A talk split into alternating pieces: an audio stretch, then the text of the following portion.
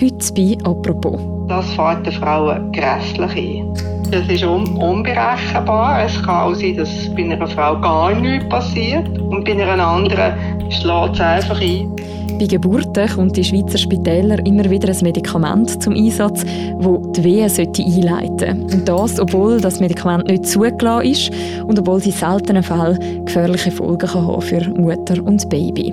Um das Medikament, um Cytotec, ist eine ziemliche Kontroverse entstanden und diese Kontroverse ist jetzt auch in der Schweiz angekommen.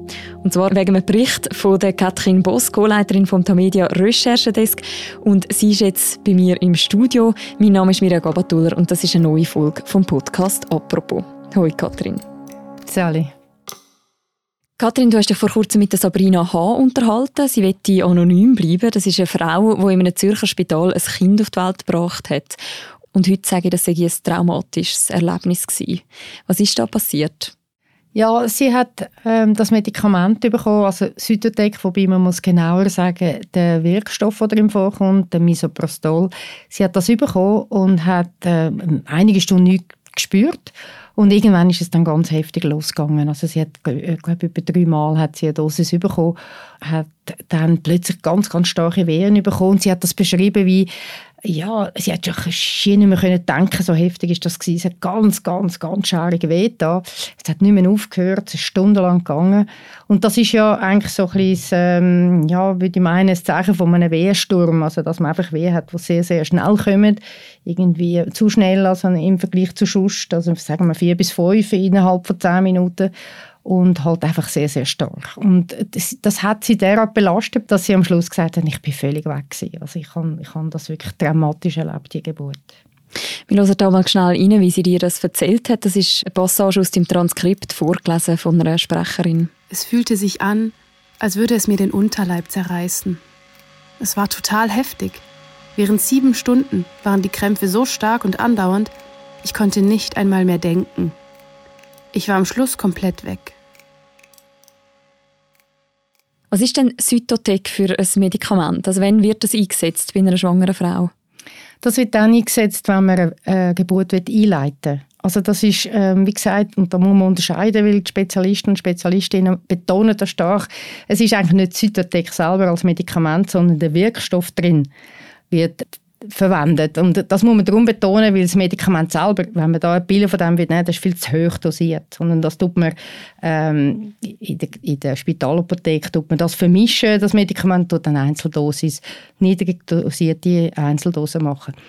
Das tut man anwenden, wenn zum Beispiel eine Frau übertreibt, also wenn ein Kind irgendwie, sagen wir schon zehn Tage, wie das bei der Sabrina H. war, zehn Tage einfach nicht kommt und man merkt, dem geht es nicht mehr so gut oder es gibt andere Gründe, dass es unbedingt jetzt sollte kommen, dann kann man das so einleiten. Aber das Medikament oder der Wirkstoff, der ist ja ursprünglich eigentlich nicht für diesen Zweck entwickelt worden, oder? Ja, genau. Das ist eigentlich ein Medikament, das vermehrt ist für Geschwüre im Magen-Darm-Trakt. Dort wird es angewendet und aber schon seit sehr langer Zeit, das muss man sagen, das ist nicht neu, dass das jetzt in der Geburtshilfe angewendet wird, sondern seit sehr langer Zeit schon wird das für die Geburtshilfe gebraucht, weil man einfach gemerkt hat, dass das Misoprostol nicht nur gegen Geschwür hilft, sondern dass es die Gebärmutter eigentlich stimuliert. Und deshalb natürlich äh, ja, sehr effektiv ist, wie das die Ärzte und Ärztinnen sagen, extrem effektiv ist zum Wehen auslösen. Mhm, mhm. Und darf man denn das einfach also jetzt als behandelnder Arzt oder als behandelnde Ärztin das Medikament nutzen, das nicht ursprünglich für den Zweck entwickelt worden ist? Ja, das darf man. Das ist der sogenannte Off-Label-Use. Äh, das haben wir vielleicht auch schon gehört im Zusammenhang mit Krebsbehandlungen, da gibt es das noch etwa die, äh, wird das viel verwendet eigentlich. Aber auch in der Geburtshilfe. Man muss sich bewusst sein, äh, es ist natürlich schwierig, klinische Studien und Tests zu machen an Schwangeren. Deshalb alles, was mit Schwangeren zu tun hat, äh, mit Gebären zu tun hat, dort werden oft, also nicht immer, aber dort werden oft Medikamente eingesetzt, die eben nicht getestet sind an der, an der spezifisch dieser Gruppe der Schwangeren. Also Off-Label-Use, das darf man verwenden. Es ist aber dann, wie gesagt, darum ist es Off-Label-Use nicht zugelassen. Das heißt, die Heilmittelbehörde hat nicht klinische Studie geprüft und gesagt, so, das ist jetzt super, kein Risiko, das können wir brauchen. Sondern die Ärzte und Ärztinnen brauchen es dann in der eigenen Verantwortung. Das ist in ihrer Therapiefreiheit zu sagen, das ist sicher genug, das können wir anwenden. Und in dem Fall ist es einfach so, dass man so viele Erfahrungen gemacht hat mit, mit dem Medikament, dass man das Gefühl hat, das ist sinnvoll, das einzusetzen. Genau, und das ist jetzt aber auch Kontroverse, die läuft, oder? Und das ist ja so, bei dem Medikament Zytotec, bei dem Thema äh, läuft eine riesige Kontroverse. Das hat einmal angefangen in den USA, dann in Frankreich, letztes Jahr in Deutschland, jetzt fängt es an in der Schweiz, äh, nach unserer Berichterstattung verstärkt. Kontroverse ist folgendes. Es heißt, es gäbe ganz viele Studien, die wieder zeigen, dass das ein sehr gutes, effektives Medikament ist, aber auch ein sicheres. Sehr wenig Nebenwirkungen. Gleichzeitig gibt es jetzt aber äh, in Deutschland das letzte Jahr zum Beispiel sehr viele Meldungen, Verdachtsmeldungen von Nebenwirkungen und die deutsche Arzneimittelbehörde hat dann einen sogenannten roten Handbrief herausgegeben, wo sie bezwarnen, wo sie sagen, da gibt es eigentlich nicht ausreichende Daten, um wirklich Nutzen und Risiko zu beurteilen. Das sind jetzt so wie die zwei Seiten, oder? Und die ja, das ist der Teil von dieser Kontroverse. Die einen finden, es ist total sicher und wichtig und es braucht es unbedingt. Und die anderen sagen, ja, jetzt müssen wir vielleicht ein bisschen vorsichtig sein und das zuerst genau überprüfen, was das für Verdachtsfälle sind. Und um was geht es bei diesen Verdachtsfällen? Also was, was befürchten wir da? Was könnten mögliche Gefahren sein von dem Wirkstoff? Man muss sagen, dass das schon sehr, sehr selten ist. Oder? Also der, der Wirkstoff wird sehr viel angewendet. Von dem her die Fälle sind jetzt im Vergleich zu der Anwendung sind das sehr seltene Fälle. Aber in seltenen Fällen kann das so einen extremen Wehrsturm auslösen oder so eine, ja, so eine extreme Wehe, äh, Folge von Wehen, dass es einen Riss in der Gebärmutter kann geben kann. Das wäre eigentlich der allerschlimmste Fall. Es gibt auch, also die Arzneimittelbehörde von, von Deutschland beschreibt auch, dass es Fälle gibt, wo Kinder auf die Welt kommen, die keinen guten Herzrhythmus haben, also einen schwachen Herzrhythmus haben. Es gibt Fälle, wo Kinder vielleicht zu wenig Sauerstoff bekommen haben, weil es zu feste Wehen gibt, also das Kind wie nicht mehr zwischen ihnen wie, wie, wie keine Pause mehr gibt. Äh, das sind so die Sachen, die man befürchtet. Und du sagst jetzt, es sind sehr seltene Fälle. Kann man das zum Beispiel in der Schweiz irgendwie beziffern? Hat man das irgendwo mal festgehalten? Nein, das kann man nicht beziffern, weil es ist ja so, dass es werden ja nur Verdachtsfälle gemeldet, oder? Also die, die Heilmittelbehörde von der Schweiz, Swissmedic, hat bisher seit dem 97 114 Fälle gemeldet bekommen. Aber man muss wissen, das sind Verdachtsfälle. Das sind vielleicht Kinder, die eben, sagen wir, einen Sauerstoffmangel hatten während der Geburt. Aber man kann ja dann nicht mit Sicherheit sagen, dass das wirklich jetzt an dem Misoprostol, also Zytotec, liegt oder etwas anderes der Grund ist. Oder? Das ist sehr, sehr komplex. Eine Geburt ist extrem eine komplexe Geschichte und da kann es halt immer Komplikationen geben.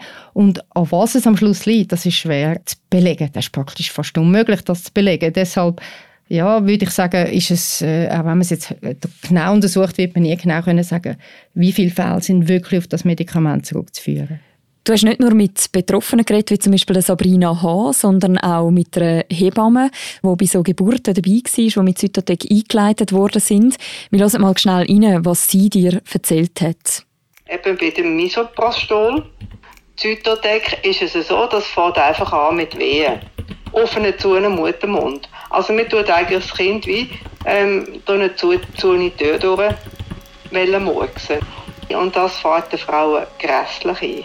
Das ist un unberechenbar. Es kann auch sein, dass bei einer Frau gar nichts passiert und bei einer anderen schlägt es einfach ein und dann ist aber immer noch der Körper überhaupt nicht parat. Du hast ja neben dem auch mit den Ärztinnen und Ärzten geredet, die das selber einsetzen. Was sagen denn Sie? Wieso setzen Sie das Medikament ein? Ja, sie gehören eben zu der Gruppe, die sagen, es gibt wirklich hinlängliche Daten und Studien, die zeigen, wie sicher das ist. Sie sagen, äh, klar, es ist Medikament, wo man sehr vorsichtig muss sein. Also das ist etwas, wo kann, wenn man es zum Beispiel zu hoch dosiert, zu ganz schlimmen Wehen führen. Also es braucht Sorgfalt, es braucht eine ganz klare Über Überwachung von der Gebärenden und dem Kind. Ähm, es braucht sehr viel Wissen, wie das funktioniert, wie man es wie muss studieren und auch vor allem, wann das man soll einleiten. Also die Indikation von einer Geburtseinleitung, die muss total genau stimmen. Von dem her, Sie sind der Meinung, dass die, die das professionell machen, die, die das gut können, es gibt natürlich dann so die sagen, vor allem die Universitätsspitäler sind dort spezialisiert oder, oder sagen wir auf dem Stand. Aber ich nehme an, das sind auch ganz viele andere. Aber auf jeden Fall plädieren die dafür, dass die Leute, die professionell mit dem umgehen, auch die Risiken total im Griff behalten Und dann sagen sie halt auch, jede Geburt hat ein gewisses Risiko. Also es ist nicht so, dass das, ähm, dass das völlig risikofrei ist und dass man das nicht zu decken anlasten kann. Mhm, mhm. Das sind ja das eine, sind ja die medizinischen Überlegungen, also eben, dass man zum Teil eine Geburt muss einleiten. Gibt es denn auch noch andere Gründe, wieso das Medikament angewendet wird? Ähm, ja, es gibt eigentlich auch noch finanzielle Gründe, könnte man sagen. Weil das Medikament ist im Vergleich zu Zulassmedikamenten, und da will ich eigentlich noch darauf zurückkommen nachher, ist sehr billig. Aber ich habe das noch mit einem Spezialist besprochen und der hat mir eigentlich gesagt, der Preis spielt eigentlich nicht so eine Rolle, weil was teuer ist bei einer Geburt, das ist das Personal, das ist der Gebärsaal, das sind die Ärzte und die Hebammen und was auch immer, wo, und die Ärztinnen natürlich, äh, was es dann braucht, was dann vielleicht ganz viele Stunden braucht und das schlägt derart auf die Rechnung, dass dann am Schluss das Medikament nicht eine große Rolle spielt. Also von dem her, der Preis findet er jetzt ähm, nicht wirklich relevant.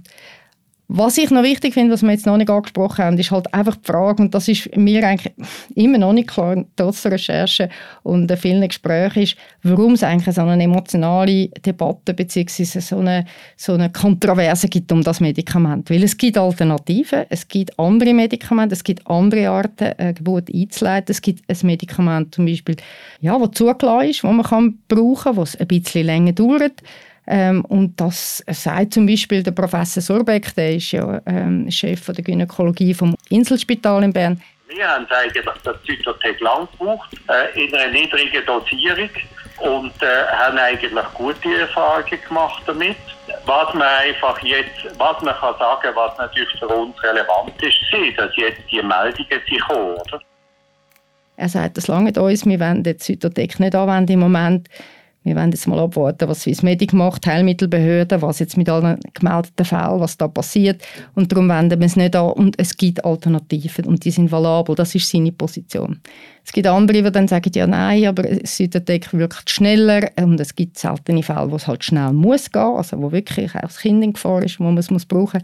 Aber ich finde eigentlich, für das es nur ganz selten Fälle gibt, so was ich jetzt höre, oder, wo es das eine wirklich braucht, finde ich, ist die Emotionalität von dieser Debatte enorm und die Verbreitung von dem Medikament, weil es wird wirklich breit angewendet, eigentlich sehr groß. Für mich ein bisschen unverständlich groß. Mhm. Hast du eine Erklärung dafür? Nein, ich habe das jetzt versucht in den letzten Tagen ein bisschen herauszufinden. Nein, eigentlich nicht am ehesten, und das hat man einfach seit Jahrzehnten, braucht man das und, und alle sind sich gewohnt und es funktioniert gut und man hat Übung drin. Wahrscheinlich, ich weiß auch nicht, ist dann echt schwierig plötzlich umzustellen und zu sagen, nein, jetzt brauchen wir es nicht mehr. Also ich, ich kann nicht wirklich ähm, eine schlaue Erklärung. In der Regel ist es ja so, wenn man ein Medikament überkommt, das schwere Nebenwirkungen haben, dann wird man ja in der Regel darüber informiert. Wie ist denn das bei diesen Patientinnen, also bei diesen Frauen kurz vor der Geburt, sind die darüber aufgeklärt worden, dass das eben in sehr seltenen Fällen könnte zu Komplikationen führen da kommt es immer darauf an, mit wem man redet. Wenn man mit den Frauen redet oder den Männern, also den Vätern der Kinder, die dann auf die Welt kommen, habe ich jetzt ein paar Mal gehört, die gesagt haben, nein, das hat man uns nicht erklärt. Wenn man bei den Ärzten nachfragt und Ärztinnen heisst es ja selbstverständlich, wir haben eine Pflicht aufzuklären und, wir, und da wird aufgeklärt. Ich muss aber sagen, es hat zum Beispiel mal einen Todesfall gegeben, das ist jetzt schon ein paar Jahre her, und dort hat es dann einen Gerichtsfall gegeben. Und in diesem Gerichtsfall ist der Arzt, es hat auch mit Zytotex zu tun gehabt, das Kind ist gestorben nach der Geburt und es war die Frage, ob, ob die Mutter, die Gebärende oder die Eltern genügend aufgeklärt worden sind. Und dort hat eigentlich das Gericht dann entschieden, dass man eigentlich gar nicht muss aufklären muss. Also das, das Appellationsgericht hat gesagt, ähm, am Schluss müsse ein Off-Label-Use von Südotec einer Schwangeren in einem Beratungsgespräch nicht mitteilt werden. Das ist jetzt schon einige Jahre her. Ich glaube, heute ist wirklich der Standard anders. Also heute sollte man, muss man, ist es empfohlen, dass man das macht. Aber ich bin ehrlich gesagt nicht sicher, erstens, dass es immer gemacht wird und zweitens, dass eine Gebärende oder eine, die kurz vor der Geburt ist, auch mit dem etwas anfangen kann. Also man ist im Stress, man merkt, das Kind ist übertragen, man merkt vielleicht, der Arzt findet, jetzt muss etwas es ist irgendwie nicht mehr gut. Ähm, und dann will man es doch hinter sich bringen und ob man sich dann wirklich die Ruhe und Zeit und, und auch gedanklich eigentlich so kann damit beschäftigen dass man wirklich kann überprüfen, wollte ich das oder wollte ich nicht, was sind die Risiken, da habe ich meine Zweifel. Du erwähnst es gerade, dass eben Geburt, das ist ja wirklich ein Vorgang, wo von den Eltern oder eben auch von den Frauen sehr viel Vertrauen erfordert, also in die Hebammen und in die Ärzte und Ärztinnen, die das begleiten. Wenn man darüber berichtet, dann läuft man ja wie ein bisschen Gefahr, dass man da möglicherweise auch Leute beunruhigt, dass man vielleicht auch bei Leuten äh, ungute Gefühle auslöst, die dann selber befürchten, dass das irgendwie könnte zu Komplikationen führen. Wie bist du jetzt im Fall von dieser Recherche mit dem umgegangen? Ja, das ist denke ich, generell ein Problem, wenn man über Medizinthemen schreibt, wie wir das ja noch im Recherchedesk oder jetzt ich auch äh, relativ oft machen.